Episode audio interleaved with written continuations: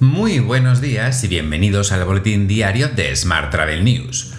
Hoy es miércoles 27 de octubre, Día Mundial de la Terapia Ocupacional, Día Mundial del Patrimonio Audiovisual y Día Internacional de la Corrección o Día del Corrector de Textos. En serio. Yo soy Juan Daniel Núñez y esta es la edición número 806 de nuestro podcast diario.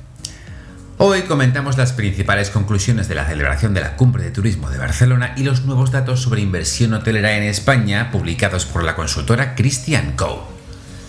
Pero antes, unas breves palabras de nuestro patrocinador, Meliapro, que quiere hacer que el mundo vuelva a girar. Si eres agente de viajes, Meliapro te ofrece condiciones exclusivas tanto para ti como para tu cliente. Hasta un 30% de descuento y hasta 10.000 puntos Melia Rewards para tu cliente y para ti, doble puntuación Melia Rewards en hoteles seleccionados. Ya sabes que puedes seguir nuestro podcast en Spotify, iBox, Apple y Google Podcast y como cada día en radioviajera.com. Y ahora sí, comenzamos.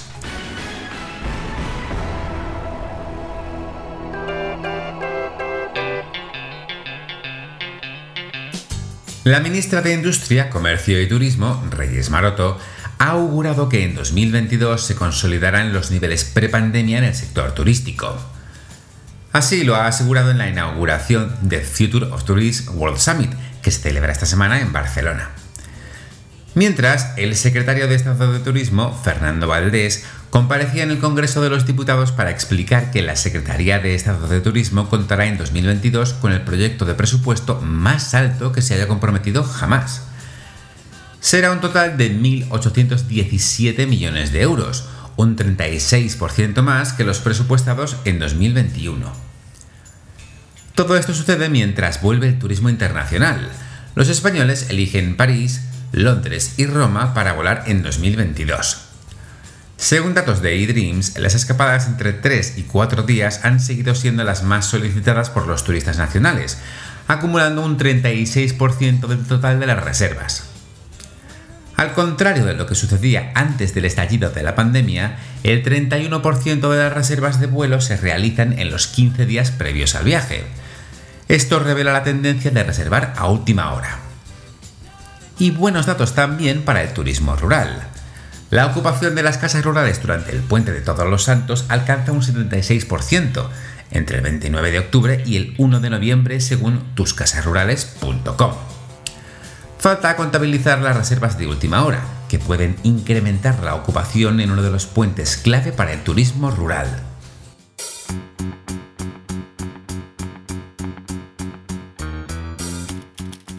Vamos con la información sobre agencias. Viajes El Corte Inglés creará su propia escuela de formación en septiembre del próximo año. El plan educativo ofrecerá tanto estudios turísticos generales como especializados en tecnología para los viajes. En otro orden de asuntos, te cuento que Forum Business Travel y Meeting crean el programa sobre viajes de negocios del TIS 2021. Como sabes, el próximo 10 de noviembre da comienzo en Fibes Sevilla la segunda edición del Tourism Innovation Summit. El programa del Congreso, que se desarrollará en tres jornadas, está dividido en ocho verticales, uno de ellos dedicado a los viajes de negocios y cuyo contenido ha sido creado por Forum Business Travel y Meeting.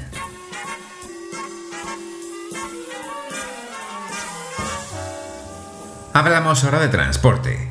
La aerolínea islandesa Play expande su red de rutas en España de cara al verano de 2022. La compañía operará en Palma de Mallorca y Málaga y ofrecerá servicios desde un total de 6 destinos españoles a Reykjavik, con más de 3.000 plazas semanales. Mientras, KLM ofrecerá vuelos desde 6 aeropuertos españoles hacia Amsterdam Schiphol, con una oferta durante la temporada de invierno cercana a los niveles de invierno de 2019. Los aeropuertos son Alicante, Barcelona, Bilbao, Madrid, Málaga y Valencia. Esta oferta complementará a la de su socio Air France y conjuntamente el grupo operará esta nueva temporada vuelos desde y hacia 10 aeropuertos españoles. Cambiamos de asunto. Cabify contratará más de 200 profesionales tecnológicos para trabajar en su sede en Madrid y en remoto en las ciudades de Barcelona, Sevilla, Málaga, Valencia y A Coruña, aunque también se tendrán en cuenta otras ubicaciones. De estos 200 profesionales, 100 de ellos serán ingenieros y los otros 100 estarán especializados en competencias digitales relacionadas con el análisis de datos, el marketing o la tecnología.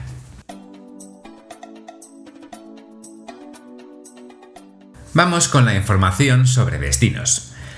Estados Unidos anuncia nuevas medidas de vacunación para los viajeros nacionales e internacionales. A partir del 8 de noviembre, fecha establecida por la Administración para la reapertura de fronteras, tendrán que estar completamente vacunados y además acreditarlo. Mientras, los ciudadanos estadounidenses no vacunados deberán presentar una prueba negativa tomada un día antes de volver a ingresar al país. Más temas. Expertos en patrimonio creen que la gobernanza compartida es clave para rentabilizar la inversión en turismo cultural, incorporando a la población local en todo este asunto, claro. Es una de las conclusiones del primer encuentro del Grupo de Trabajo del Patrimonio Cultural de la Red de Destinos Turísticos Inteligentes que ha concluido ayer en Palma. Durante el encuentro se han analizado los retos y desafíos del turismo cultural, entre los que se han citado la necesidad de políticas públicas que fomenten el equilibrio territorial y el turismo de interior, así como el uso de la tecnología para favorecer la accesibilidad a los recursos. Y hoy también te cuento que Finlandia lanza una experiencia en tres dimensiones para recorrer Laponia. El entorno, totalmente generado por ordenador, es una representación virtual de la última tierra salvaje de Europa que ofrece, además, elementos interactivos, información e historias sobre Laponia, así como un cuento animado sobre la aurora boreal.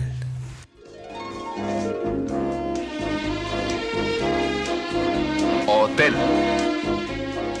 Vamos ahora con la actualidad hotelera. El último informe de Cushman Wakefield junto a STR asegura que la ocupación hotelera se ha situado en septiembre en el 49%. Este dato supone más del triple que el 16% de septiembre del año pasado. Por su parte, el RedPar crece también un 369% llegando a los 56 euros, mientras que el ADR alcanza los 114 euros. Esto supone un 52% más que en 2020. Este incremento de la actividad tiene su pico en Islas Baleares, donde se, ha situado en el 44%, lo que supone un incremento del 577% respecto a septiembre del año pasado. Otro informe, publicado ayer, en este caso de Christian Co., explica que este 2021 nos ha sorprendido con niveles de inversión que han alcanzado los 2.300 millones hasta finales de septiembre. Se supera así en un 250% la inversión total de 2020 y se acerca a niveles prepandemia. Todo esto acompañado por un precio por habitación transaccionada más alto que en 2020. Cambiamos de asunto. Vinci Hoteles es la primera cadena hotelera en obtener el sello de compromiso ecosostenible A otorgado por Bioscore. Este sello de Bioscore se basa en la evaluación de manera independiente de cada uno de los hoteles por su nivel de sostenibilidad, a través de una calificación basada en criterios ambientales, sociales y de gobierno corporativo. Más temas. El Instituto Tecnológico Hotelero y la Asociación de Empresarios Hoteleros de la Costa del Sol, AECOS, han celebrado la jornada ITH Hotel Energy Meeting 2021 se trata de un ciclo de jornadas diseñadas para ayudar a los establecimientos hoteleros a buscar las soluciones más adecuadas para maximizar el ahorro energético en sus instalaciones. Para Nuria Rodríguez Cubero, delegada territorial de Turismo, Justicia, Regeneración y Administración Local de la Junta de Andalucía en Málaga, hablar ahora de ahorro es más importante que nunca. En sus palabras, facilitar herramientas como el nuevo decreto hotelero que hace que tengamos un récord de proyectos en el sector. Por último, te cuento que el 18 Congreso de Hoteleros Españoles se plantea como un espacio de debate para la recuperación del turismo. Tendrá lugar en Oviedo del 17 al 19 de noviembre y contará con la presencia de la ministra de Industria, Comercio y Turismo, el secretario de Estado de Turismo, el presidente del Principado de Asturias y el alcalde de Oviedo. El evento reunirá a relevantes CEOs del sector y se abordarán temas como los fondos europeos, el presente y futuro de la distribución online, la inversión de fondos extranjeros, los nuevos mercados, los viajes de negocio o la economía circular en el turismo. Te dejo con esta noticia. Muchas gracias por seguir nuestro podcast y por dejarnos tus valoraciones y comentarios en iBox y en Apple Podcast.